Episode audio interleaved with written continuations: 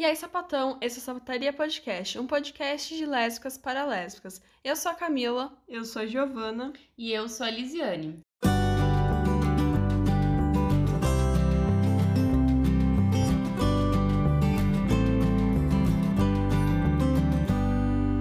E hoje a gente tem uma live maravilhosa que vai ser com o Memória Lésbica e com a Furiosarte, que eu acho que vai ser incrível e a gente vai aprender muito com essas mulheres maravilhosas. Boa noite. Já começar a se apresentar. Boa noite. Podem falar, Mona, da, do Memória Lésbica, Jan também. Bom, eu sou a Jan, sou do Memória Lésbica, sou psicóloga, artista, e o Memória Lésbica ele é um tanto difícil de definir pela profundidade do termo memória, né? Mas basicamente a gente queria adiantar assim que não é só sobre historiografia, né? Mas é sobre construção do que é a nossa memória coletiva, de lutas, de pensamento, né? É um certo recuperação de genealogia de luta ah, sim, né? É uma tentativa de recuperar a teologia do nosso pensamento e do que as lésbicas criaram e, enfim, dando a devida atenção a isso, né? Isso sendo o centro. É, a ideia é de que a, essa perda de raízes das lésbicas, do movimento de lésbicas, também vem dessa falta de ter uma filiação, né, feminina, assim, né? Quais são as nossas mães, os nossos avós, assim, pensando de forma simbólica, né? E, e que recuperar essas raízes também é sobre perseguir a radicalização do movimento de lésbicas, das políticas lésbicas e da nossa existência, né? Então a gente então... tem eventos voltados para cultura e pensamentos lésbicos, basicamente, desde 2018, uhum. né? E também o nosso reconhecimento mútuo, né? De nós que estamos vivas agora e produzindo e pensando é, de forma conjunta e individual agora. Perfeito, eu achei esse trabalho muito importante e ano passado lembro que vocês fizeram também a quarentena lesbo-feminista, que acho que parte muito desse princípio, né, de retomar a nossa genealogia. Então, eu não sei, Mona, fala um pouquinho de ti para a gente partir para o nosso tema. Vamos lá. Bom, é, eu sou professora e eu sou pesquisadora. Atualmente eu pesquiso a imaginação lésbica, o processo criativo lésbico na literatura. É, eu também sou poeta, escritora, lancei um livro esse ano, Descaminhos. Já fazendo propaganda, a gente vai ter uma live sobre literatura lá no Memória semana que vem. Maravilha. E, e é isso, é, eu fico indo e voltando no Memória, assim, quando eu tô bem, porque eu tenho uma doença crônica. quando eu tô bem, eu me junto e a gente faz coisas juntas, né? Eu conheço já faz bastante tempo. E, e quando eu não tô muito bem, eu me recolho, mas felizmente nesse agosto eu tô ótima e tô conseguindo participar. Que ótimo, fico muito feliz de, de ter vocês, da gente poder combinar esse encontro e ele acontecer efetivamente nesse agosto que é tão importante e acho que tem tudo a ver com o que a gente vai falar hoje, né? Para começar, né, eu até coloquei ali do que a gente está falando desse lesbofeminismo que a gente tem que sempre trazer em pauta, porque muitas vezes, principalmente nesse, na internet, né? E hoje eu vi um post que eu fiquei chocada, ocorre muita despolitização das nossas pautas, né? Então, retomar uh, a nossa genealogia mesmo, né? E quais são as definições básicas de onde que a gente parte. Então, para começar, assim, falar de onde que a gente surge, né? como que a gente surge e, e enfim. É, nós fizemos uma divisão aqui para pensar a genealogia é, das lésbicas e do nosso pensamento. E eu, nós dividimos, eu vou começar falando um pouco sobre a genealogia anglófona e sobre a francófona. Então, pensando na anglófona, eu vou tentar ser sucinta. Sim. Enfim, já tem registros né, de uma incipiência lésbica desde o movimento das sufragistas, é, mas a gente consegue delimitar assim melhor no movimento de, pela libertação das mulheres, o Women's Liberation Movement. Tem um marco que é o Manifesto da Radical, das Radical Lesbians, que se chama Mulher Identificada com a Mulher, em que elas dizem uhum. aquela frase muito forte, bonita, né? Que a lésbica é a fúria de todas as mulheres ao ponto de explosão. E marca também, é, também é um marco na posição lésbica frente ao heterossexismo das feministas é, heterossexualizadas. E a postura uhum. relação a nós, né? Que nos colocam como uma ameaça lavando, que tem esse nome. Então, elas escrevem esse manifesto que também coloca a posição lésbica enquanto algo político. É, alguns outros marcos da genealogia anglófona são o conceito de heterossexualidade compulsória e do contínuo lésbico, que é uma contribuição da Adrienne Rich, em que ela caracteriza a consciência lésbica como sendo feminista, né? E não como sendo uma coisa, uma, um outro estilo de vida além, um grupo minoritário que está no feminismo. Ela caracteriza o pensamento feminista enquanto lésbico no seu dever de liberdade mesmo, né? Nesse ensaio dela, ela também faz é, um registro de todas as formas pelas quais o que ela denomina de heterossexualidade compulsória promove algo que ela chama de o grande silêncio sobre a existência livre feminina e a existência lésbica está no centro disso. E também, assim, é na genealogia anglófona que surge o separatismo lésbico, que foca na criação de espaços físicos e simbólicos apenas para as lésbicas. É um dos uhum. marcos foi o festival é, lá de Michigan, Michigan's Women's Music Festival, que persistiu desde os anos 70 até 2015, né, quando ele finalmente, após ameaças, violências e pressões, foi implodido pelos agentes do feminismo liberal, do queer, do transativismo. Um outro marco também de é o livro Heresia Lésbica, da Sheila Jeffries, onde ela faz um registro histórico de tudo isso, também fala bastante da situação na Inglaterra, e ela argumenta contra o construto patriarcal das orientações sexuais, que a gente vai falar mais durante a live, né? É, uhum. Que naturalizam a heterossexualidade, ou seja, né, naturalizam a subjugação das mulheres. E ela propõe uma, uma vida, uma proposta emancipatória, que seria o lesbianismo político, que, é, enfim, vamos elaborar também melhor. Uhum partindo para a genealogia francófona, que é relativa à França, mas também a, a Quebec e tal, no Canadá, temos grandes marcos, né? Principalmente a influência do feminismo materialista. E as materialistas, é, Monique Wittig principalmente, elas vão pensar sobre a categoria do sexo como aquela que constitui o centro do regime político heterossexual. Logo, a organização do sexo dentro do patriarcado não é um resultado da biologia, e sim da dominação masculina. E é nessa chave que a Monique Wittig propõe que as lésbicas não são mulheres, não porque nós não somos biologicamente mulheres, mas sim porque nós fugimos, evadimos desse regime. Logo, a gente desestabiliza. Nossa, travei, gente. Desestabiliza as categorias do sexo, né? E é, vale dizer que ela foi influenciada bastante pelo trabalho da Colette Guilman, que fala sobre sexagem e sobre a construção das categorias do sexo. E também é importante marcar a questão do lesbianismo radical, que também se, é, surge nessa corrente francófona, principalmente pela, pelo um grupo que era de Quebec, que se chamaria a tradução Amazonas de Ontem, Lésbicas de Hoje, que elas uhum. são parte da Frente Lésbica Radical, em que elas propõem que o próprio feminismo não pode se dizer como a única forma de pensar a emancipação das mulheres. E elas propõem uma outra reflexão, né? Elas dizem assim que o heterossistema é o verdadeiro cerne da sociedade e que não desafiar e não se empenhar em destruí-lo faz qualquer chamada luta pela libertação das mulheres uma hipocrisia, né? E algo sem sentido. É. A Julie Falquet, ela diz que para essa corrente as lésbicas certamente escapam à apropriação privada por parte dos homens, mas não se livram da apropriação coletiva. Então é, é nesse sentido que a gente coloca a lésbica como é, o caminho, né, da emancipação, mas a gente continua vinculado à classe das mulheres porque mesmo que tenhamos uma fuga individual, existe uma apropriação coletiva, que implica em uma luta conjunta. É, agora eu vou passar para a Jean, que vai falar um pouquinho sobre a genealogia latino-americana e brasileira. É, antes de entrar nisso, acho que seria importante comentar, né, que pensando assim o lesbo-feminismo, as ideias lésbicas feministas, a gente pode ver que tem várias tendências, né, de acordo com uh, tanto nas né, teorias de cada região e tal, assim, é, essa corrente francesa é o lesbianismo radical, né? E o lesbianismo radical ele chegou a, a se desvencilhar do feminismo, né? E se separar do feminismo.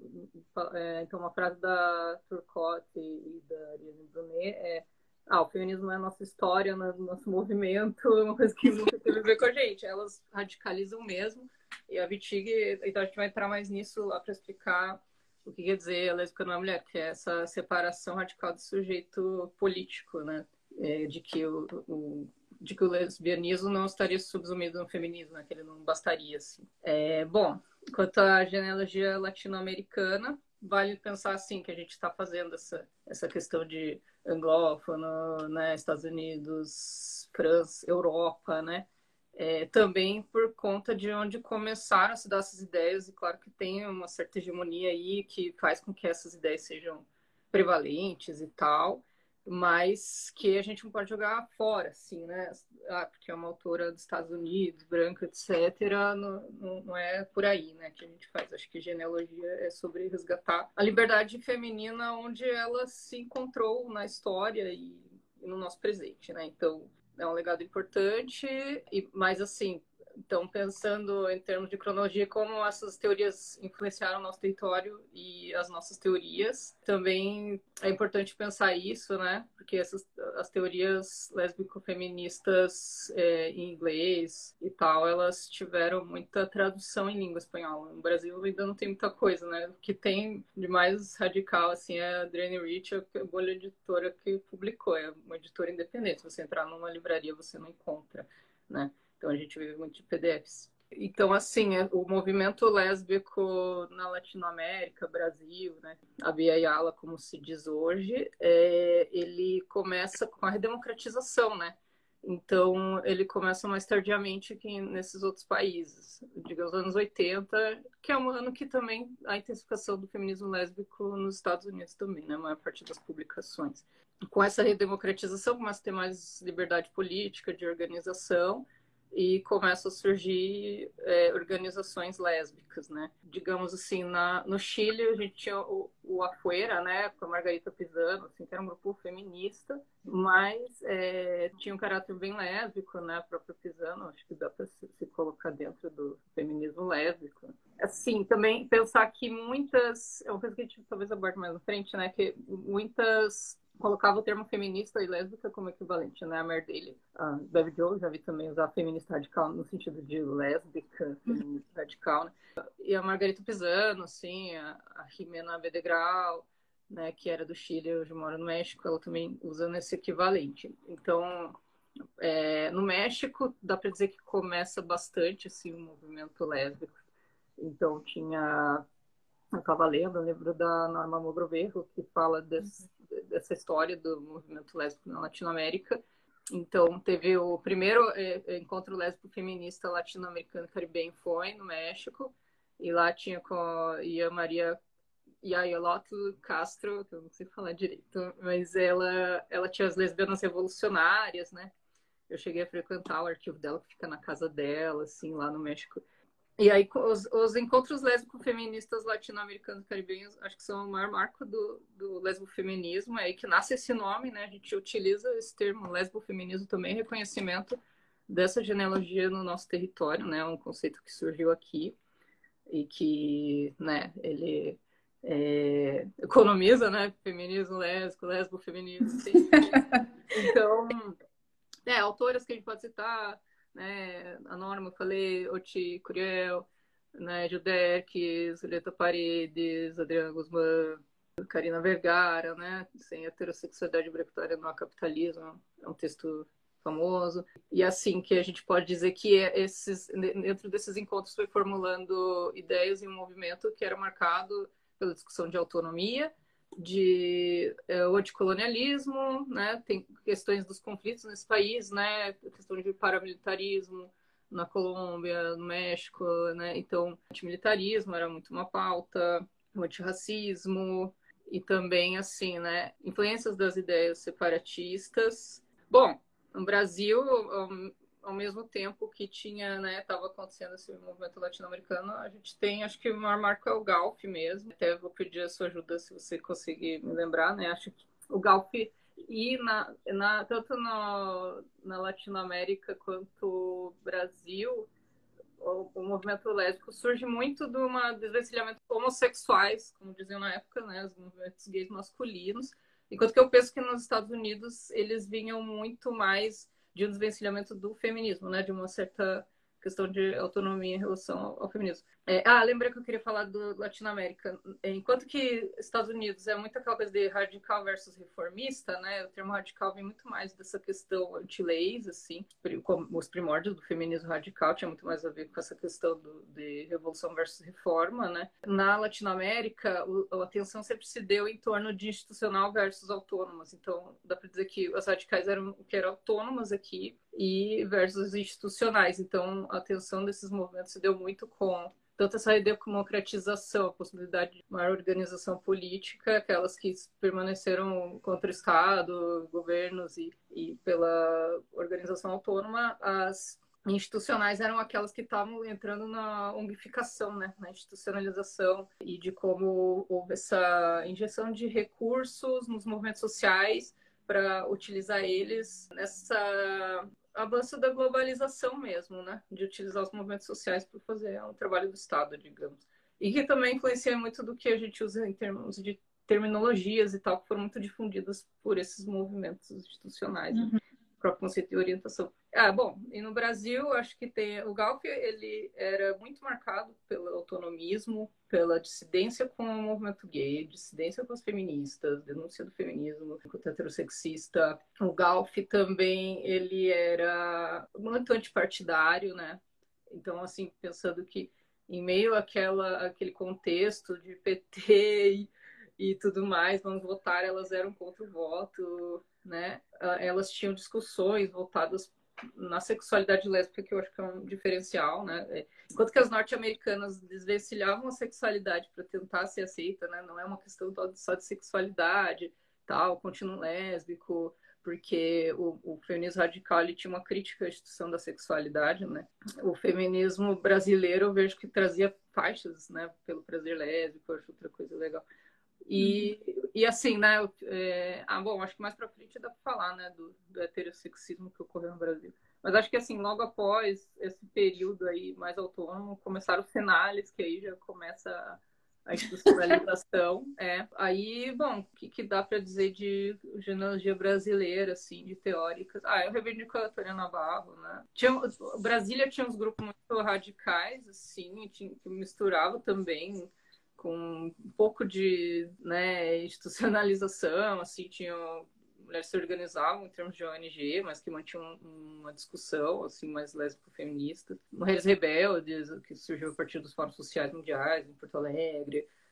E aí depois teve as leis de festas, que eu acho que recuperou um pouco da questão da radicalidade, né? Os, os feministas é, punks, darks, elas tinham uma questão de visibilidade lésbica muito forte. E hoje, né, o ressurgimento, o ciberativismo feminista, o feminismo radical. E é bem como tu, como tu colocou, assim, de a gente no Brasil precisar se separar do movimento homossexual porque era androcêntrico, androcêntrico como a própria Miriam Martinho falou no episódio que a gente soltou esse, essa semana e que o Galf buscava essa autonomia mesmo do feminismo já que a gente não podia aparecer, né? Aparecer como enquanto lésbica no, no feminismo. E aí eu acho que a gente se encaminha com isso para uma próxima questão, que é justamente por que, que a gente não é contemplado no feminismo? Por que, que as lésbicas não são contempladas no feminismo, né? Quer dizer, a gente pode pensar qual é a visão do lesbofeminismo, né, de nós, lesbofeministas, em relação ao heterofeminismo, porque se nós lésbicas não podemos aparecer no feminismo, que é uma luta teoricamente por emancipação das mulheres, então quais são as, as nossas visões divergentes assim? É, bom, eu acho que dá para dizer que o lesbofeminismo ele surge por conta de pautas né, que se unem em torno à definição da opressão lésbica como uma opressão específica, não era só uma questão, uma vida privada, uma questão pessoal, né, dessas mulheres que estavam organizadas no feminismo.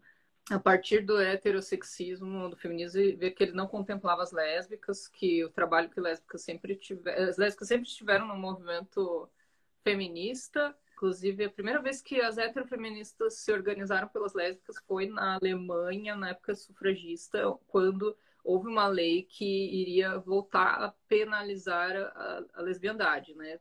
Porque isso era uma coisa favorável, que os gays eles eles eram presos, as lésbicas sempre foram invisibilizadas, que é uma coisa assim, é tão mais perigoso que é melhor não dar ideia, não tornar público esse discurso, porque senão mais mulheres vão ter essa ideia de, de uhum. deixar homens. Então, é, quando come, começa a surgir, isso Celia Kitzinger fala na Social Construction of Lesbianism, é, quando começa a surgir o movimento feminista, começa a surgir o discurso de patologização da lesbiandade, porque havia muitas lésbicas dentro do, do feminismo e isso era uma forma de desarticular esse movimento, de patologizar as feministas também. Né? Então, quando na Alemanha houve uma lei, né, um projeto de lei para voltar a criminalizar a lesbiandade de elas, e empresas e tal, as feministas se organizaram porque senão iam perder boa parte dos seus contingentes, né?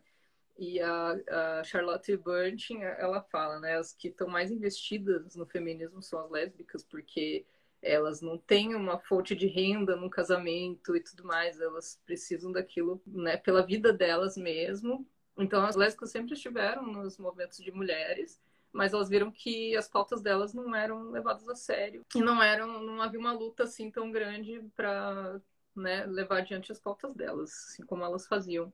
Então, é, auto-organização né, das lésbicas. E também elas começaram a partir da, da sua própria autoconsciência e da elaboração do seu pensamento, do seu lugar de mundo, elas vão vendo que a lesbiandade ela é política, é, é uma resistência feminina e é uma certa radicalização do feminismo, uma forma de levar o feminismo muito mais longe do que ele pretendia ali. Uhum. Né? Então, acho que também a gente vai entrar nessa diferença né, com o que seria o feminismo radical hétero e, e tal, né? que é essa questão de, de estratégias, né? porque o, o feminismo radical lá dos 60, 70, ele tinha um caráter muito socialista, né? Revolução dentro dos termos marxistas, masculino. Então, digamos que elas viam, as lésbicas veem que é uma forma de levar muito mais longe essa proposta, né?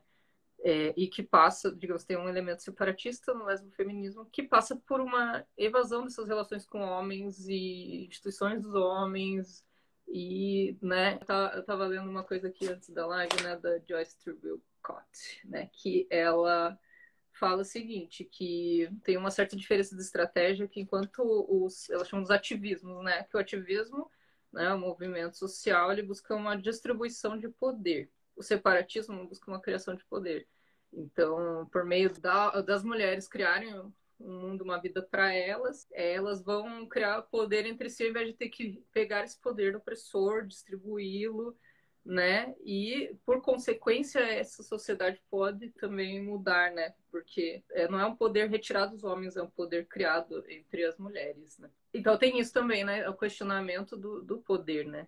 No questionamento das lógicas de poder também. Então, então a ideia de que a relação com os homens compromete o feminismo, os partidos ONGs, Estado, esquerda, compromete a radicalidade das políticas feministas, o pensamento delas, né? a misoginia dos grupos feministas gays que a gente falou, institucionalização. Eu acho até que essa questão do poder, não qual você tocou, o separatismo, eu acho que ele reconhece que é, a sociedade, a forma como ela está estruturada nesse regime político heterossexual, ela tira a energia das mulheres. Então, ela depende da nossa energia em vários sentidos, né? Da nossa energia física, da nossa capacidade reprodutiva presumida, é, do nosso trabalho não remunerado, não reconhecido. E o que a gente está fazendo é, é simplesmente é se negando a ceder, a entregar a nossa energia nessas diversas formas. Então, é uma é um tomar de volta aquilo que era nosso e estava sendo roubado, sabe? Tomar de volta para nós e construir a partir disso.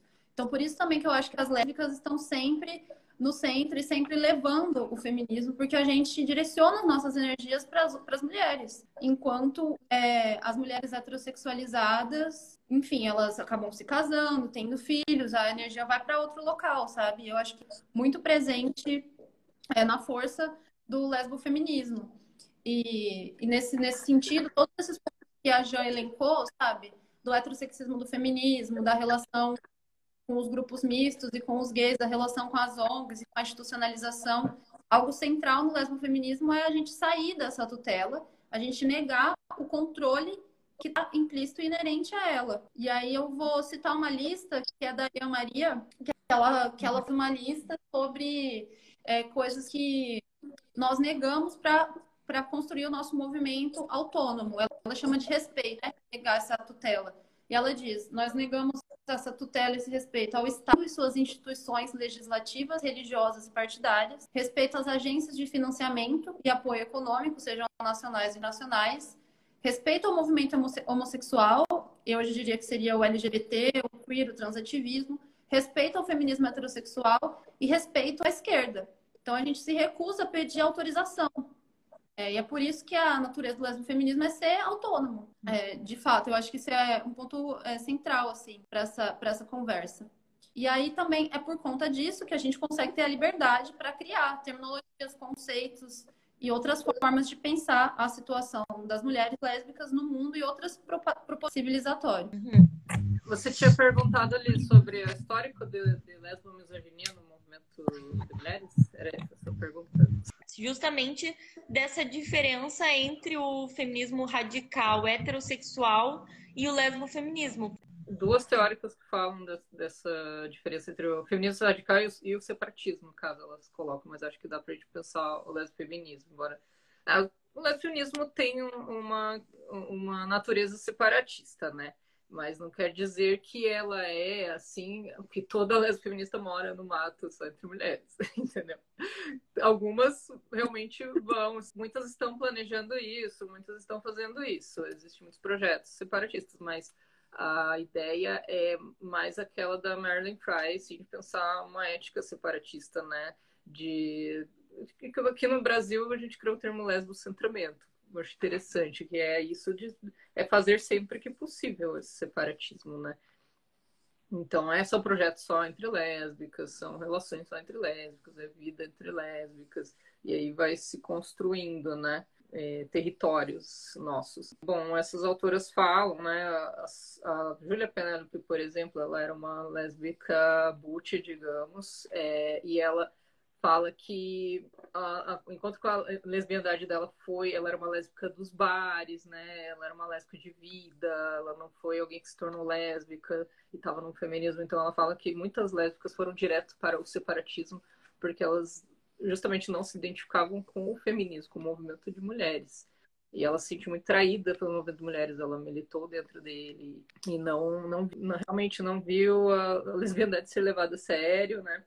Então elas fazem um paralelo assim entre o que seria uma sensibilidades, a Sarah Hogman fala isso, sensibilidades socialistas e anarquistas. Ela diz que as separatistas tinham sensibilidades mais anarquistas, feministas é, radicais tinham sensibilidades socialistas. De fato, eu penso que muito do feminismo radical que a gente vê aqui no Instagram ou em formas organizadas é um tipo de feminismo socialista, né? Que ele busca uhum. a mudança social e tal. É, e daí elas falam isso, né? Que é uma ideia de educação, incluir os homens de certa forma, né? Então, muito mais assim, digamos que as lésbicas, e até algumas radicais como a T. Grace, assim, que era celibatária, a gente até ia falar dela, é, elas pensam assim, ah, não importa, o problema dos homens é deles, a gente não. O que vai acontecer com eles, com as nossas, a partir das nossas políticas, já é problema deles, né? Então, ela fala isso, que as, as políticas separatistas estão mais ligadas a grupos pequenos que criam novas formas de vida, é, ao invés de pensar que em, nessa coisa marxista de, de uma revolução social, uma coisa que está colocada lá no futuro, sabe? Enquanto que experiências de comunidades, criação de comunidades sustentáveis e tal, foram muito mais realistas ao longo da história, se a gente for parar para pensar, porque a gente é acusada de utópica sempre que a gente traz isso. Ah, não, ah, não vai dar certo, não dá certo, né? Aquela descrença também nas coletividades e tal. Mas ao longo da história, é, essas experiências de criar comunidades aconteceram muito mais, né? Então, fazendo um paralelo histórico até não sei, no Brasil, os quilombos, né, assim, de, da, da, fuga ali da, da escravidão, né, claro que houveram também lutas organizadas para isso, né, então as fugas do sistema acontecem ao longo da história, né, a gente pensa ao longo do mundo, ah, pensa na Dinwar lá das cordas, né, vamos citar aqui o Sapatati, né, Sapatã, que fala, na verdade, que são lésbicas indígenas que estão fazendo uma retomada de terra. Bom, não sei, no México Fenterra, tem muitas comunidades surgindo, né? Tem muitas comunas de lésbicos e tal. Então a gente pensa assim, que digamos que o feminismo está numa ideia de radicalidade militante, né? No sentido de, de militância, assim. O lesbofeminismo talvez pense numa radicalidade no sentido de profundidade e proposta de vida. Então, é mudar a sociedade ou deixar a sociedade. Tem até aquela vila de mulheres africanas, né? O Moja Uado, do Quênia. Uhum. E hoje, com a crise climática, faz muito mais sentido também, essas iniciativas, né? Sim. E acho que tem tudo a ver com o que a Monique Wittig disse. O que, que ela quis dizer efetivamente com lésbicas não são mulheres? É importante a gente ter uma noção de momento histórico, né? Qual o momento que a gente está vivendo agora? Um momento de erosão é, da categoria mulher, inclusive juridicamente. Então, a leitura que a gente faz hoje em dia está dentro desse contexto de ataque, enfim, ataque às mulheres, ataque à nossa existência, assim como sendo algo que não é definido pelos homens, que não é um sentimento masculino, e sim a nossa existência, a nossa realidade. Isso dito, lembramos, não, da Vitig foi feita em um outro momento. Então, não, não existia essa questão. Não existia essa questão, ela está negando a biologia, sabe, da ser humana adulta do sexo feminino. Não existia. E o que, que ela queria dizer com isso? Bom, tudo isso parte da análise das categorias do sexo.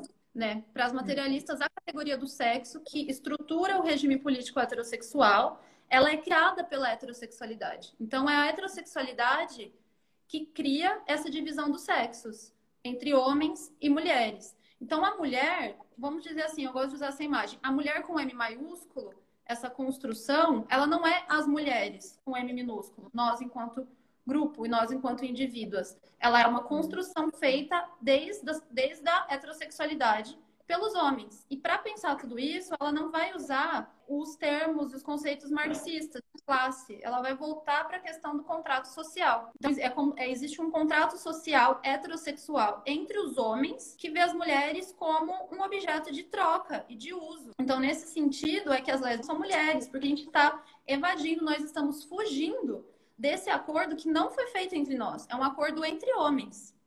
Então, a heterossexualidade é fruto de um acordo entre homens e é ela que cria a categoria do sexo. Partindo dessa reflexão, o que, que a gente devia buscar destruir? É também isso que motiva muito o pensamento do lesbianismo radical lá das feministas de Quebec, que a gente citou. A gente não vai é, lutar por manter a categoria mulher, a gente vai lutar para destruí-la enquanto a gente destrói o regime político heterossexual. E isso pode ser operado, pode ser feito através da fuga individual de cada mulher. E para isso ela faz um paralelo com a questão medieval, em que servos e as servas, eles fugiam literalmente dos feudos. E através dessa fuga individual, aquele sistema era erodido, né? E a Silvia Federici mostra também no trabalho dela como foi essa fuga em massa e organização de movimentos éticos que resultou na resposta que foi o capitalismo. Enfim, misturei várias coisas para chegar no ponto de que esse pensamento do contrato oferece uma outra perspectiva e a gente pode pensar na fuga individual de cada lésbica como sendo um ponto né, de criação também dos nossos territórios, como a já falou, territórios lésbicos, onde não está sendo operado o um regime político heterossexual. Então é nesse sentido que a lésbica não é mulher, porque ela foge, que ela não está mais relacionada economicamente, socialmente, culturalmente, sexualmente ao homem. E a Wittig, ela dá numa de rodapé, eu estava conversando com a Jo sobre isso ontem, ela me lembrou, isso está numa nota de rodapé, agora vamos colocar no centro, né? Que ela fala é. que não interessa é, um suposto prazer feminino na heterossexualidade, que é um acordo né, de abuso das mulheres, de exploração das mulheres, assim como não interessa a felicidade na escravidão. Então, isso não vem ao caso. Até porque a gente poderia pensar nesses outros conceitos do feminismo radical como socialização e tudo mais, por que as mulheres se encontram presas e às vezes defendendo tudo isso. E a gente, enquanto lésbica feminista, é, chegamos com uma outra proposta, né? E é nesse, enfim, respondendo assim, é nesse sentido que as lésbicas não são mulheres. E não que a gente deixa efetivamente de ser mulher, mas a gente evade. A ideia da Vitig com essa fala é declarar que o sujeito, a sujeita lésbica, ela é uma, uma sujeita independente do, do sujeito mulher, né? Que é um sujeito político próprio. Então, é aquela ideia de que a nossa luta não está subsumida no feminismo. Tanto é que a Vitigo foi expulsa da revista lá. Como é que fala em, em francês, quero tanto aprender francês, o Questions Feministas lá. É, meio que é isso, elas realmente se separaram no feminismo, então eu acho que essa fala está afirmando a independência teórica, política, do movimento de lésbicas. Mas, assim, lesbo-feminismo reconhece a genealogia, que é uma coisa que a Wittig fala, né? Ela mesma tem todo um repertório ali na Delphi, Guilhermin, todas aquelas materialistas franceses e tal. Então, não é como se a gente pudesse jogar fora. Isso aí também é, é esquecimento de genealogia. Então, lesbo feminista, sim, né? É isso, né? Do, acho que é da independência mesmo, de pensar a partir de nós mesmas. Uhum. Então, e vindo para América Latina, para Abia Yala, né, e o Brasil, qual é a importância de recuperar e construir a memória lésbica brasileira?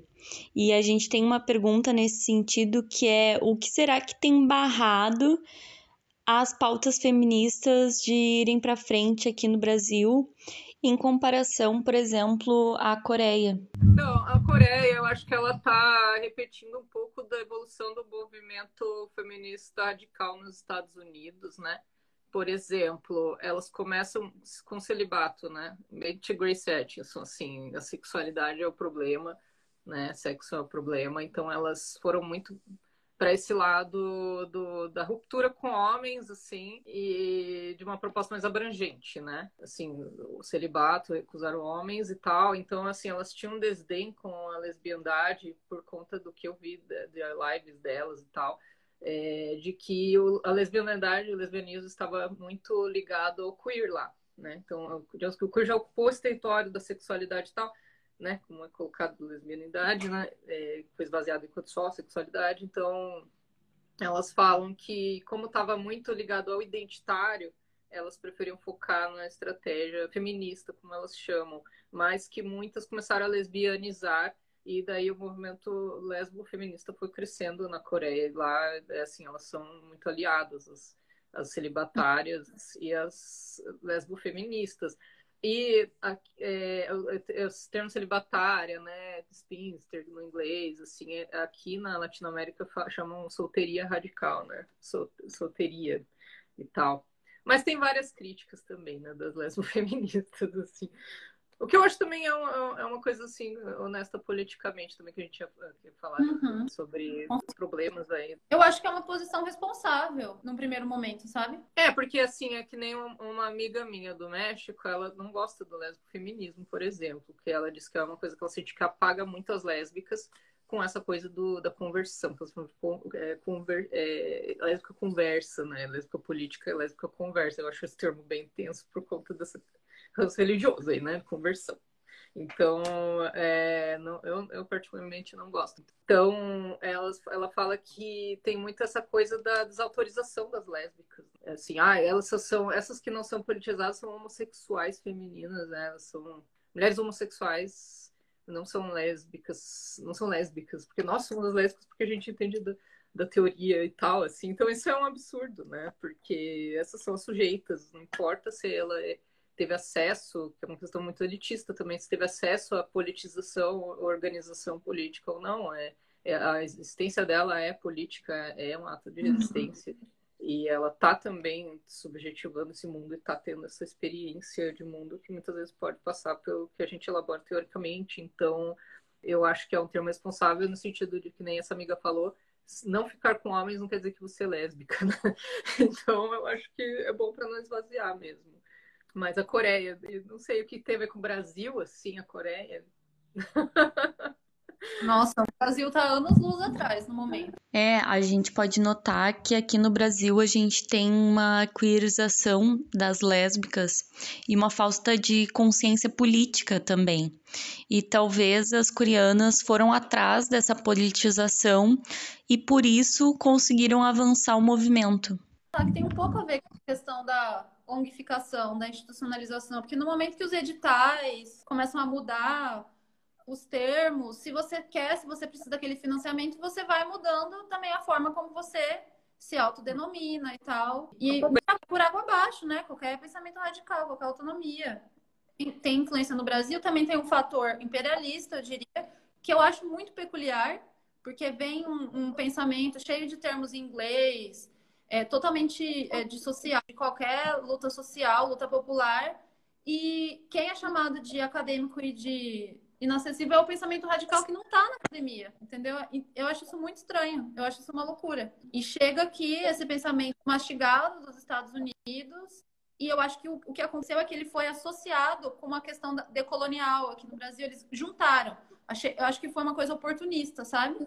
Porque aí parece que para você falar de antirracismo, de anticolonização e tal, você tem que se, você tem que estar nessa lógica queer. Então eles foram muito oportunistas nisso de juntar que nem um sanguessuga assim, pá, grudaram com coisas legítimas. E agora fica difícil dissociar. Enquanto isso, a gente continua sendo vilanizada. É, se a gente não, não tem acesso a espaços de poder, né? A gente faz as coisas de forma autônoma, desde o menor, tipo, traduzir um texto, organizar coisas, até as coisas maiores que a gente faz, é tudo nós por nós. Mas é, somos colocados como aquelas que têm um monte de privilégio, de que tem muito poder. É uma reversão total, né? Da realidade, na minha opinião. É isso que eu vejo na situação do Brasil e muito campanha de demonização, assim, de caças bruxas, como está acontecendo em vários lugares, né? Não é só aqui. É a destruição da memória, né? A destruição da genealogia. É. tentar difamar a nossa própria origem. Então, as lésbicas, a questão da queerificação das lésbicas, despolitização das lésbicas, está relacionada a essa destruição eterna do patriarcado, dos laços entre mãe e filha, né? Recuperando uhum. o pensamento do feminismo da diferença, que pensa sobre essa questão, né? Da, dessa destruição desses laços entre mulheres e a gente não herdar, né? Não ter uma herança feminina mesmo, assim, de ouvir as mais velhas, assim, né? Tava lendo o livro da T. Grace que a Rita me deu, por exemplo. Eu adoro falar com as lésbicas. Gente, é, sabe? Cadê assim de buscar, que nem vocês fizeram, e falar com a Miriam Martins, elas estão aí, elas podem morrer a qualquer momento, sabe? Vamos escutar de onde a gente veio, quais são os nossos passos que vieram de longe, sabe? E, e é isso mesmo, é, é, a, é a destruição, essa difamação de analogia. E eu acho também que uh, com essa questão do Afeganistão, que a gente vai soltar um post, se possível, amanhã, é, acho que trouxe à tona essa questão aí do decolonial, que é o quanto os estudos queer tem tanto. Aí a gente vai entrar em outro debate, né? Nesse aí do feminismo. Que outra, essa questão também das, da questão do, do que aconteceu com o movimento na Latinoamérica, essa influência da, das financiadoras, tal, é, é, toda uma literatura, assim, das feministas latino-americanas que eu ainda não dei conta de ler tudo, assim. Mas sempre foi um debate, assim, essa influência. É uma influência imperialista mesmo, para definir o que a gente pensa, baixar as linhas de ativismo, baixar as linhas ideológicas. É... Ah, e tem aquela grande questão antiga lá de como uh, a Safiotti falou, né, de como os estudos de mulheres foram substituídos pelos estudos de gênero, como isso foi toda uma questão até ligada ao Banco Mundial. Então, vamos desenvolver os países subdesenvolvidos, né? Então, vamos é, fazer eles entrarem nessa onda global, né? E daí eu costumo falar a conexão que isso tem com a, o mercado do sexo, né? Porque o queer, o liberal, toda uma ressignificação do feminismo, né? Tudo é o contrário, não, pornografia não é ruim, não, prostituição não é ruim. Então todas os nossos, as nossas ideias básicas são revertidas, assim, para poder permitir esse esse patriarcado proxenetista, né, para poder permitir todo esse mercado do sexo e, e a relação com o terceiro mundo aí, né?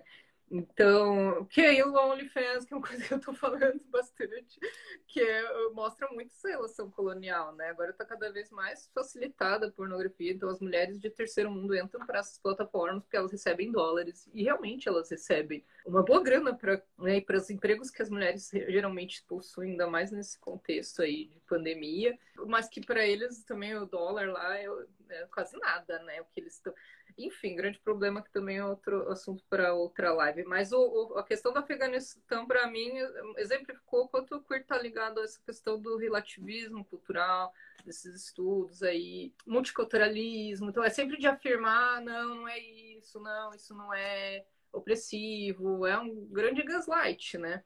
Então, é uma forma, é um, para mim, são formas dos homens controlar o que a gente faz e pensa de, de forma a incluir eles, a contemplar eles, né? É, né? Uhum. Para pensar que essas mulheres todas estão muito relacionadas aos seus parceiros de militância de esquerda e que é, é a coisa que a Mano até a gente quer escrever, né? Essa questão da islamofobia, por exemplo, como é uma pauta do homem de esquerda refugiado, né? Vai soltar um texto sobre isso.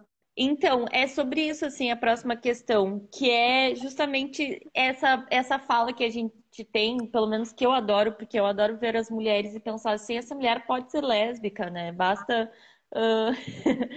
tipo, toda mulher pode ser lésbica, é a, é a dúvida. Justamente para pensar, construir essa crítica ao conceito de orientação sexual, né?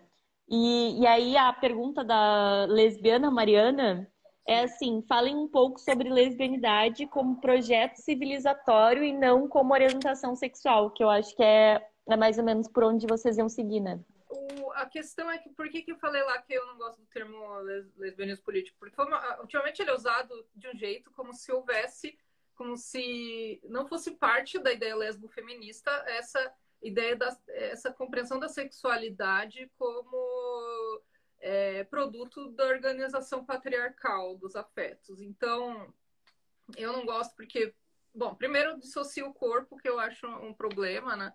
É, então a gente está falando, isso cai no marxismo, né? Cai numa coisa ideológica, assim, que o corpo está presente, né? A gente está recuperando esse lugar radical e tal. Então, assim, todas as mulheres podem ser lésbicas é, é uma ideia do lesbofeminismo e é um certo ativismo que a gente faz. A gente e é... podem. Sim, a gente. É, é, o lesbofeminismo estimula mulheres a, lesbianizarem. Sim. Ah, é porque a gente também parte de uma compreensão. É até uma frase que a gente escreveu aqui, vou ler. Que todas somos ontologicamente e fisiologicamente clitóricas, né? O que significa ser clitórica? Voltando para o corpo, a gente tem um órgão que é totalmente para o prazer, não nenhuma com a reprodução. O homem não tem isso. então, assim, é, a gente tem isso, a gente tem essa capacidade, ela está em todas as mulheres. Até postei no meu, no meus stories ontem uma frase da Jill, que era uma lésbica separatista, que é que toda mulher é lésbica, algumas não se deram conta ainda. E é um pouco essa, essa ideia, né? Enfim, essa ideia parte de um reconhecimento de que existe um hétero regime. E que esse regime, ele não só ele organiza, como ele cria. Né? Ele cria essa estrutura e as mulheres estão dentro dela, falando que é liberdade, algo que elas foram condicionadas a sentir, né? Então a gente meio que pede por um retorno da mulher a ela mesma, no seu potencial original, uhum. se é que posso usar essa palavra. vai se a gente vai de, é, contra o pensamento da orientação sexual, que não vai postular isso, né? E que ele vai, ele é muito funcional para a dominação masculina, né? Para a dominação do homem, porque ele vai naturalizar a condição da heterossexualidade que nós lemos como um cativeiro. Né? Tá o texto lá que o Memória soltou, uma escrita coletiva. É, indico que vocês leiam, gente, ficou muito bom. Que é um cativeiro e ele vai naturalizar esse cativeiro, o pensamento da orientação sexual. Mas agora eu queria pedir para a Jean falar mais sobre isso, porque ela manja muito de destruir essa ideia. Então, é, eu estava falando no story sobre essa coisa do conceito de orientação sexual, né? Ele foi uhum. criado historicamente, né? Como todas as categorias têm uma origem histórica. Parece que as pessoas acham que essas coisas são, assim, descobriram um estado de natureza, né? Assim, não tem um caráter científico, né? Não tem um consenso, assim, da origem da homossexualidade. Eu também não gosto do termo, embora está sendo recuperado, né? É, às vezes a gente acaba tendo que usar por conta do, do que está acontecendo, né? Do, do da, da, redefinição do que é lésbica, né? Da homossexual feminina. Embora a Dwayne Richard tinha criticado essa coisa da homossexual feminina, que é um, pegar um termo universalista dos homens e então, assim, não tem um consenso na ciência, assim, da, da origem dessa homossexualidade, mas os estudos de homens gays sobre que criaram esse conceito de orientação sexual foi o que se tornou mais vigente. Então, para começo de conversa, é, pensemos o, que, o problema que é lésbicas organizadas, lésbicas ativistas utilizarem um conceito é, que não foi criado por elas, que não é da nossa história, não é da nossa genealogia, é, não é a nossa epistemologia, é um conceito dos homens gays. E então isso é um problema, é um conceito liberal, é um conceito conservador, né? Porque ele retira a, politização desse, do regime heterossexual. Ele coloca como se tudo fossem coisas na natureza que existe hetero, homo, bi, e vários outros que criaram agora. E essas, essas tendências misteriosas, por um acaso, a heterossexualidade hegemônica, provavelmente o que vai se dizer aqui ela é a mais natural, né? Por isso. E, é, e daí o que eu comentei até no, no Stories é o quanto o, a Beatriz Rimeno denuncia que todos os estudos de feministas e de lésbicas sobre a sexualidade lá desde os dos anos 60, 70, é, foi o que mais a gente fala, porque é o nosso, como fala McKinnon, né, a sexualidade é para o feminismo que o trabalho é para o marxismo, né? Então, é, tudo que a gente pesquisou e falou foi desconsiderado para usar os conceitos de homens gays e que eles tentam provar que eu não escolhi ser assim e tal, é, porque eles estão investidos no poder masculino. Para eles é uma pena mesmo que eles, eles não são parte dessa classe dos homens. O objetivo deles é justamente integrar esse poder, né? ser assimilados. Então, uma coisa que a Rimeno fala é o conceito, assim, a sociedade pode até combater a homofobia, então todo mundo se torna aceitável, o povo aceita que eu sou lésbica, porque, assim, o que eu faço na minha vida privada não importa, não sei o que lá mas a misoginia não foi, não foi desafiada, né? A opressão das mulheres não foi desafiada. Então, é, as mulheres continuam é, sendo violentadas e as lésbicas também continuam, né? Então, assim, podem até respeitar que eu sou lésbica, não sei, né? Porque eu nasci assim, sei lá o quê. Mas veja como as lésbicas atravessaram a heterossexualidade predatória, né? A maioria delas. Toda As, assim, porque agora tá com essa dúvida, eu acho que tem muito, muitas dúvidas mesmo sobre esse, isso de toda mulher pode ser lésbica. E, e, tem uma pergunta aqui da Misana Drica, hum. justamente do, do que, que a gente acha, de, o que, que vocês acham, né? Sobre as pessoas que falam que hum, o lesbofeminismo é lesbofóbico, justamente por essa perspectiva de falar que toda mulher pode ser lésbica? Então, ó, primeiro que eu já vou começar pela lesbofobia. Esse conceito é um que a gente não usa, porque, uhum. assim, outra coisa que vem dos homens gays, fobia, essa psicologização, historicamente, veio de homens gays, é, veio dos teóricos gays e do, homossexuais na liberação sexual naquela época, e, de, e dos teóricos judeus que falam do do antissemitismo, do, daí começa a surgir essa ideia da intolerância, o que, que acontece na mente dessa pessoa que não aceita esse outro, não sei o que lá. E também um conceito despolitizado e desresponsabilizador, né? Porque a pessoa sofre de uma fobia, coitado. Não, essa pessoa é um agente desse sistema, ela é funcional esse sistema, ela está fazendo isso para manter um lugar de poder. Então, é, nem faz sentido, segundo as. Como é, é a Célia Kitzinger quem mais que escreveu Change Our Minds, que são duas psicólogas lésbicas, antipsicologia, como elas se colocam. É, enfim, no Change Our Minds, elas questionam a, o conceito de lesbofobia. Elas falam que nem faz sentido, porque a gente quer ser uma ameaça. A gente, é, nós lésbicas queremos ser uma ameaça. Então, qual o sentido da gente não querer prevenir esse medo, digamos, que a gente causa nesse outro? Essa, enfim, fobia, assim, é um pouco é, louco, né? Por isso que a gente é, fala em, em lesbo-ódio, né? É um conceito que surgiu na Latinoamérica, acho que é bom essa questão de, de tomar conceitos do nosso território, né? Lesbo-ódio surgiu dos movimentos contra lesbicídios, que, que o pessoal chama, não lesbocídios, que foi aqui no Brasil. Prefiro lesbocídio, assim. E daí começaram a questionar lesbofobia, não, lesbo-ódio. E daí começou a surgir também lesbomisoginia, para fugir dessa coisa da, da lesbofobia, que traz esse marco no feminismo, né?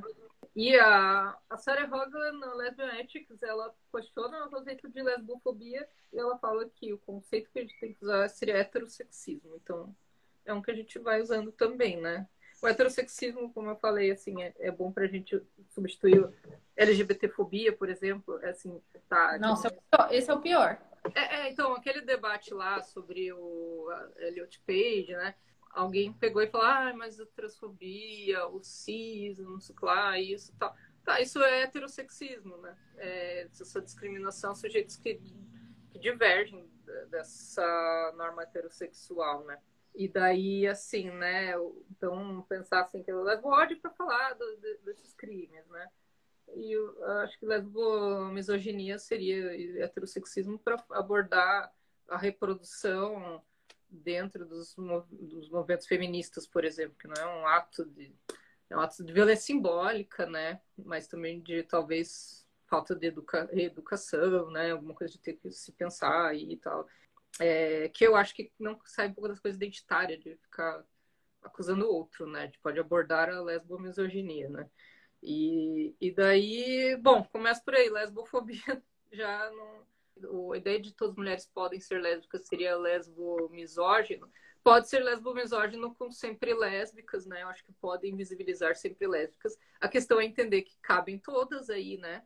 É, cabem as, as lésbicas de vida, cabem as lésbicas que se lesbianizaram e as, as futuras lésbicas, as que queiram se unir é uma coisa que a gente botou mais para o final, assim, né? De como. Eu acho que antes de entrar nisso, nos problemas, como a gente pensa que tem que ser um processo responsável esse de se lesbianizar, não é só você se declarar, isso é muito identitário. Ah, virei lésbica, sabe? Peguei mulher, agora sou lésbica, sabe? O que acontece, assim. Porque haverá um certo roubo de fala e tal, até, né? Porque é, você não tem que desconstruir, não é só, não é só transar com mulher, é, é você tem que desconstruir toda uma trajetória na heterossexualidade que formatou a tua mente, o seu comportamento, o modo de pensar, e você tem que estar tá se é, desintoxicando dessa heterossexualização, porque essas mulheres, sim, elas se tornam lésbicas, mas mantêm comportamentos heterossexuais, reproduzem papéis, colocam a outra no lugar da butch, da, né, e às vezes da agressora até, sabe, assim, uma coisa muito passiva, e, e também essa coisa, assim, né, não é só auto-identificação, e você também tem que ser responsabilizado da lesbomisoginia que você cometia quando você era heterossexualizada ou auto-identificada bissexual. Então, é nesse sentido que eu acho que tem que só ter, ser um processo com responsabilidade política, não é que mulheres não possam lesbianizar. Mas, assim, para falar disso, né, por que, que o conceito de orientação também é uma falácia? A gente não tem como pensar em orientações num sistema que a heterossexualidade ela é imposta, né, e que né, é, a gente poderia falar em inatismo se todas as possibilidades de, de existência nesse sentido existissem de forma realmente igual, com o mesmo peso social, onde elas fossem igualmente estimuladas, propagandeadas. Não, a lesbianidade ela é invisibilizada, criminalizada, difamada, deturpada, escondida, vexada, punida, né? Então, como que a gente vai dizer que mulheres são heterossexuais? sabe? Que elas nasceram assim. Para mim é muito cruel. né? Sim. E impossibilita as mulheres heterossexualizadas de perceberem outras possibilidades no patriarcado, né? Hum. Que eu acho que a gente se encaminhando assim para o final do, do que a gente organizou, né? Pensando qual é o lugar das mulheres heterossexualizadas no lesbofeminismo. Que eu acho que pode justamente ser um percurso né, que elas podem uh, fazer para que cheguem ao, ao lesbianismo e para que consigam desfazer as, os seus seu ideário heterossexista, né?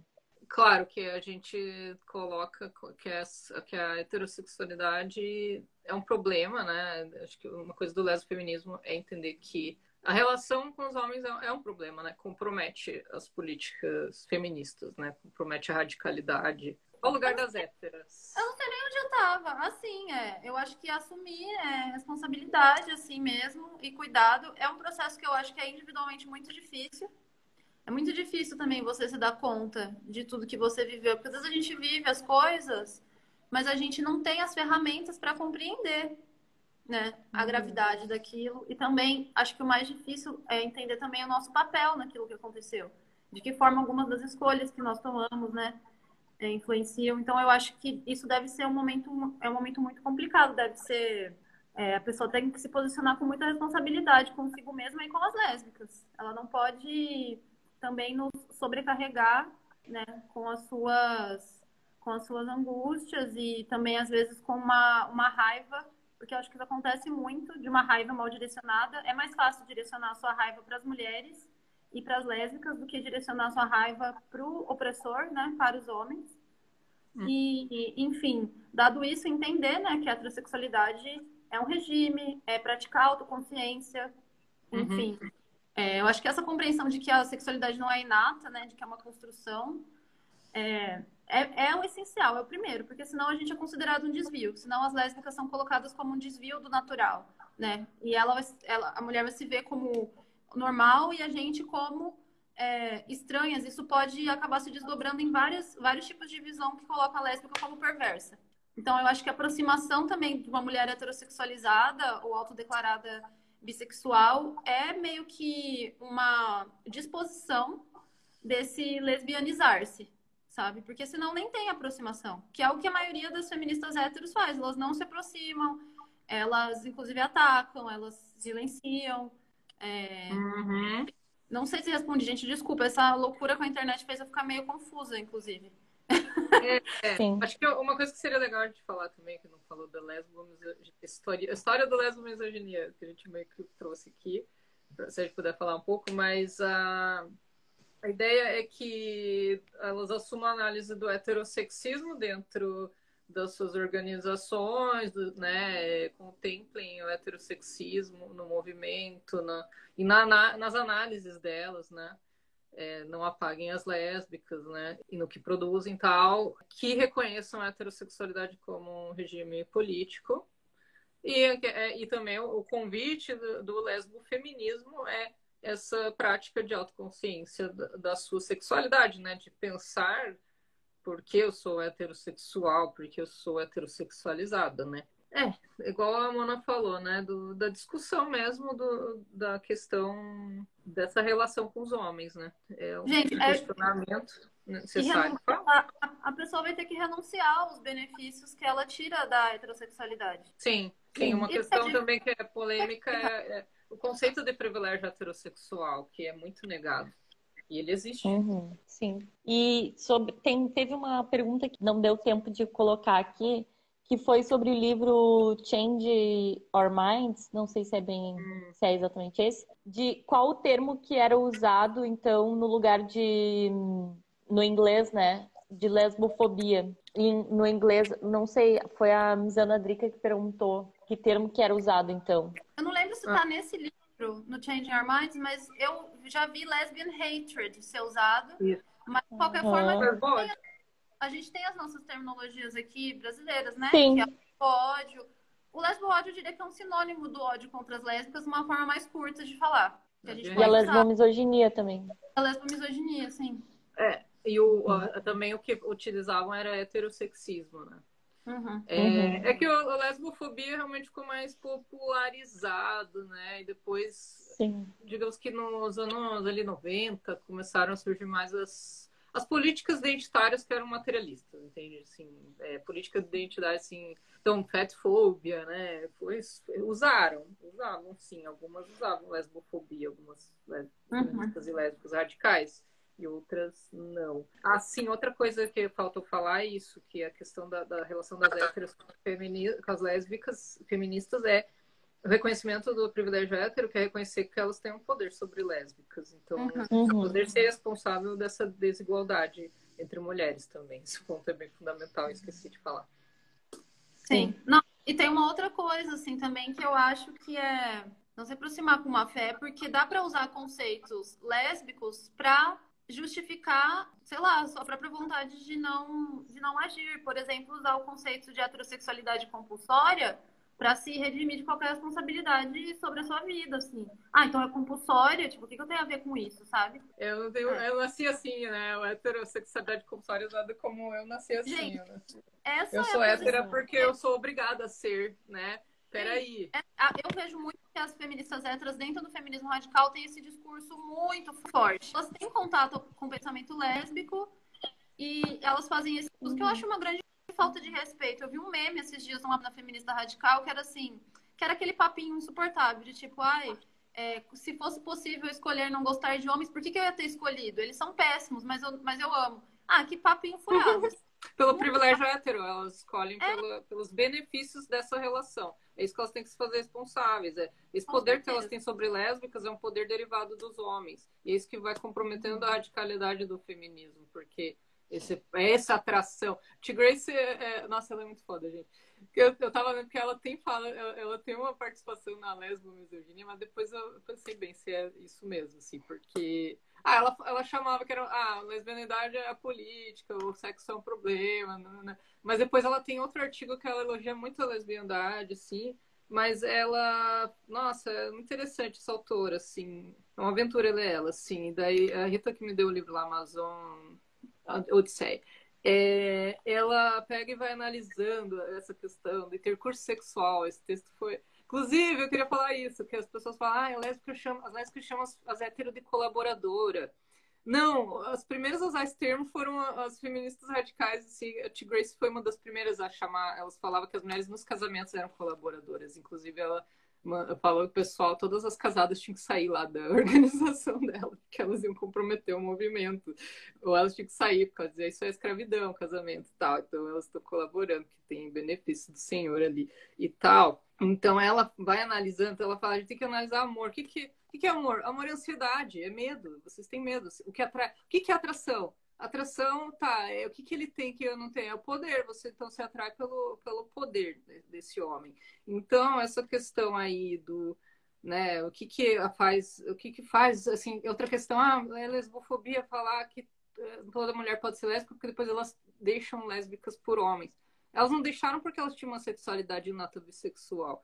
É por conta de todo esse contexto que valoriza os homens, que visibiliza os homens e que pressiona estar nessas relações e também pelo poder que eles emanam, né? Então, assim, é, os privilégios, é você poder andar de mão dada, apresentar para a família e o que, que mantém na relação é a, a, o, o, privilégio financeiro dessa relação. Então, ah, não consigo deixar meu casamento para assumir a garota porque abriu a relação, né? Aquela coisa que acontece, abre a relação para a menina ficar com a menina, mas ela não deixa o, o boy porque ela mora com o cara, o cara tem uma renda maior, e daí ele paga boa parte do aluguel e vai ter que sair daquele confortinho, entendeu? Então a gente tem que fazer análise materialista, é o privilégio material dessa relação, esse poder que elas têm sobre nós é, é o poder derivado dos homens, é isso que vai comprometendo o nosso movimento. É, Esses casamentos assim. com os homens, a esquerda, o feminismo socialista, o feminismo marxista, o feminismo uhum. interseccional,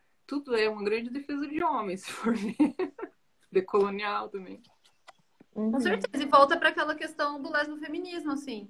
Porque essa questão econômica do salário das mulheres ser visto como complementar é uma questão da heterossexualidade e que as mulheres que têm que veem sua própria renda como complementar, elas não vão estar engajadas numa reflexão e numa luta acerca disso, como nós lésbicas, né? Que é, é a nossa renda enfim, é, já entra numa questão econômica muito forte, que está presente nessas, nessas escolhas, assim, eu acho que as heterossexualizadas têm que se defrontar com tudo isso de forma muito séria e responsável, e não é toda pessoa que está disposta a virar o seu mundo de ponta cabeça, sabe? Não é. Isso, acho que para ajudar, assim, contribuir, né? Tem, tiveram várias perguntas sobre indicação de livros, de artigos para entender o lesbofeminismo.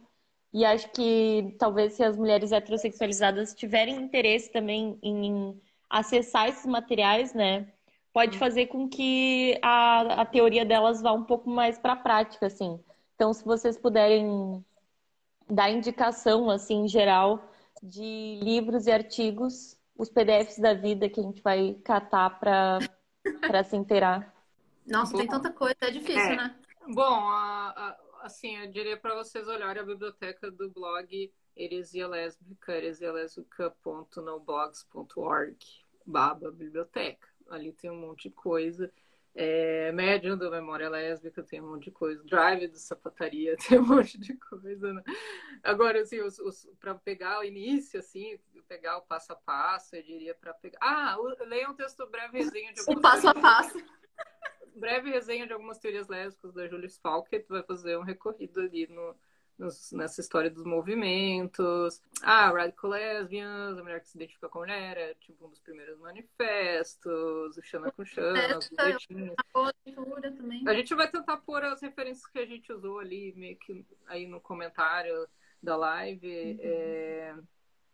E Acho que é isso, né? É... Não sei se vocês querem. Ah, tá, eu ia falar outra coisa, né? Alguém falando lesbianismo. Outra coisa que seria interessante debater é essa questão das, das terminologias, né? Lesbianismo, lesbianidade, lesbiandade, existência lésbica, né? Acho que isso é interessante, porque às vezes rola um.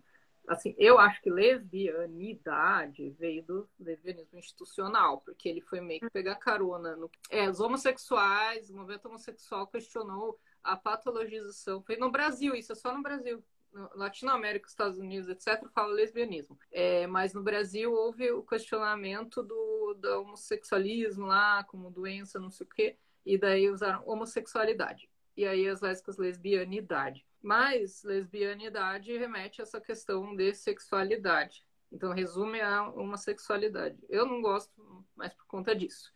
E aí lesbiandade surgiu meio com paralela à mulheridade e tal, e eu acho interessante por isso, entendeu? Uhum. Então, para mim, é meio que um conceito que meio que economiza a existência lésbica, que foi a Draine Rich questionou a ideia da identidade, trouxe o contínuo lésbico para questionar a identidade, é, sexualidade, né? Ela tenta, não é só, ela tenta falar, não é só sexualidade, é todo esse contínuo de laços entre mulheres. Ah. Eu é gosto de existência lésbica. Eu tendo a usar a existência lésbica. Existência lésbica é. e a Sheila Jeffries e a Draine Rich, né? Elas vão falar assim. Ah, não, a Adriana não, desculpa. Também, mas a Beatriz Rimeno, assim, elas vão questionar esse conceito, essa ideia da sexualidade como muito dos gays mesmo. Porque as relações entre mulheres, se for pegar a história né, delas, é, elas vão pegar lá muito aquelas trocas de cartas entre amizades românticas e tal. Fala, ah, não tinha nada de, de contato genital.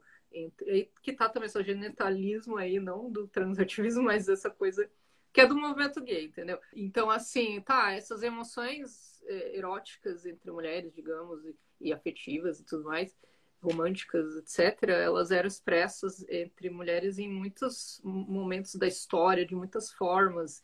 E então, assim, e aí a gente vai dizer isso não era lesbiandade porque não teve uma relação sexual entre elas. Ah, a Virginia Woolf e a Vita, se elas não transaram, elas não tiveram uma relação lésbica. Então, por isso que surgiu o questionamento aí, né, da lesbiandade resumida a só uma prática sexual, uhum. não é só uma prática sexual. Tem o, termo, tem o termo da Janice Raymond também, que ela vai chamar de ginofeto, esse afeto entre as mulheres. Esse livro é muito, é muito bonito também, eu indico, mas ele não tem tradução, que chama A Passion for Friends. Eu não, eu não desgosto de lesbianismo, assim como eu não desgosto de opção sexual.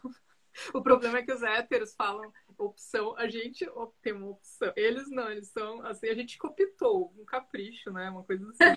um capricho. Uhum. Mas assim, o problema é que eles, é, tipo, vocês também estão optando, inclusive vocês estão optando pelo poder, vocês estão dormindo com o inimigo, como eu diria. Que também foi a que criaram essa ideia, foi justamente assim do casamento. Mas o, essa coisa da. É, mas eu acho assim, escolha é diferente de opção, né? A gente diz que escolhe mulheres, não que a gente opta, como se fosse as opções a gente opta. Não, a gente está escolhendo uhum. mulheres. Gente, o homem não é uma opção, entendeu? Nunca foi. Nossa, não. Assim, eu também queria rapidinho uhum. comentar a pergunta da Ana que ela tinha feito, a gente já respondeu, mas eu pensei num ponto que acho que é importante, que ela estava falando sobre essas pessoas que dizem que é lesbofóbico falar que toda mulher pode ser lésbica. E um ponto que ela poderia usar quando ela estiver conversando com essas pessoas é apontar esse falso paralelo, né? Porque... Falsa equivalência.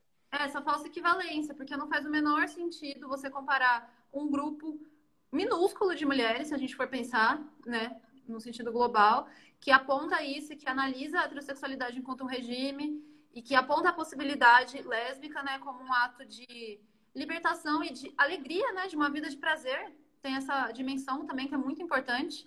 É, tem uma frase que eu gosto muito é, da Maria Milagros que é o prazer feminino é mais importante do que a república, sabe? Essa, a gente, a, a nossa vida é mais importante do que essa politicagem toda, do que essa guerra naval dos garotos. Essas crises dos homens não são nossas. É... Não, claro que a gente lida, né? Porque as, as, mulheres, no geral, a gente repara a vida, em toda hora, né? Mas, enfim. Então, é uma falsa equivalência muito furada. E também, um outro ponto que é uma dedução, assim, lógica até, que é muito simples de entender.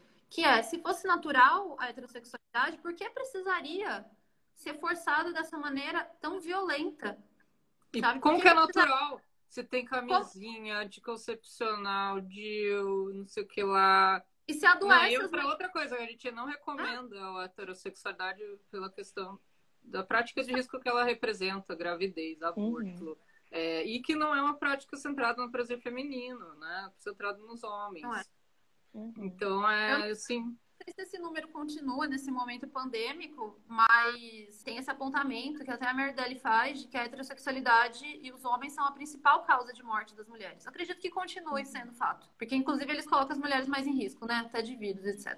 Enfim, é isso. E a gente, a proposta lesbofeminista também é uma proposta pela saúde integral das mulheres. E, e pelo, pelo planeta, pela ecologia do planeta. A reprodução humana já deu né? Não precisa mais. Essa sexualidade só leva à reprodução. Por isso que toda a questão uhum. delas é como, como não engravidar, entendeu? Você não precisa Sim. passar por esse perrengue todo, isso, entende? Só que é o tabu, a orientação sexual naturalizou isso, é uma condena ali, né? Você tá destinada a isso, a parir. Uhum. Ou a ficar preocupada em não parir, né? Uhum. E é muito importante que, que a gente tá aqui, né, reunidas, fazendo esse resgate da nossa memória, fazendo esse resgate de quem a gente é e, e o potencial que as mulheres têm de efetivamente se libertarem, né? E o lesbianismo é uma, um desses, desses caminhos, assim. Eu gosto daquela frase da Beauvoir, que já é batidona, né? De que a nossa própria substância é liberdade, porque eu acho que ela, ela dentro dessa frase tem muita potência, assim ela mostra que nenhum, nenhum tipo de situação ou de condição que diga que é natural você ser submissa, você sofrer, você passar por dor, por violência, é, é, natural, não tem como ser. A nossa própria substância é a liberdade. Ou seja, somos todas lésbicas, concluindo. A lesbiana Mariana falou: lesbianismo é um ato de amor próprio. Muito Com bom. certeza. Eu boto muita fé. Apoio muito a ideia de que com essa live, por exemplo, com a politização, com memória lésbica, com podcast, com cada vez mais autoras lésbicas também, a gente pode mostrar essa possibilidade para as mulheres e fazer com que elas tenham acesso a esse potencial e a essa força e a nossa ancestralidade que sempre foi de, de união entre nós e, e de recusa a esse poder masculino, né? Hum. Então, acho que a gente pode se encaminhando para o final, né? Hum. Queria agradecer muito a, a disponibilidade, né, disposição de vocês de estarem aqui conversando sobre esse tema que a gente queria muito trazer aqui para o Instagram, para o podcast, enfim. E que vocês fizeram um excelente, uma excelente preparação para serem maravilhosos aqui com, comigo. Agradeço muito. Olha que legal a frase da Dara Ferezart. O melhor contraceptivo é, vai ser sempre ser, vai sempre ser a lesbiandade. Hum, uhum. Adoro essa. É verdade. Gente, adorei estar aqui com você. Foi uma ótima primeira experiência de live. Ah, que maravilha. Vai ter a próxima experiência de live da Mona. Eu vou fazer desde a Furiosa Arte também, porque a gente vai falar das questões da imaginação lésbica, da arte, da literatura, né? Vai ser no, uhum. é no, na sexta que vem, né? Não é no sábado, né? Tô meio confusa agora. É na, é na sexta, vai ser na sexta. Eu também, gente. Posso fazer mais uhum. propaganda? Com certeza. Vou dar uma oficina também, que tá com inscrição aberta até o dia 23. E eu fiquei sabendo hoje que lotou, então vai abrir, vai, a gente vai, vai ter dois dias. Então, acho que tem mais espaço sobre a imaginação lésbica para a gente pensar os nossos processos criativos. E aí eu convido todo mundo, porque eu acho que toda lésbica é uma artista, né? E, então, Já me é inscrevi. É toda lésbica é poeta, como diria a Mona Lisa. É, uhum. livro dela é verdade. Vai falar na próxima sexta. É, e também a Maravilha. gente queria dizer que a gente desenvolveu um super, né, um super roteiro, assim, que a gente acabou expandindo muito, né, dos assuntos para serem tratados aqui e que a gente resolveu né, tentar abordar eles num podcast, né? Que a gente tem um projeto de podcast. Talvez a gente vá ampliar mais essa discussão, aprofundar mais nesse formato. Então, aguardem, provavelmente vai ser divulgado no Memória Lésbica.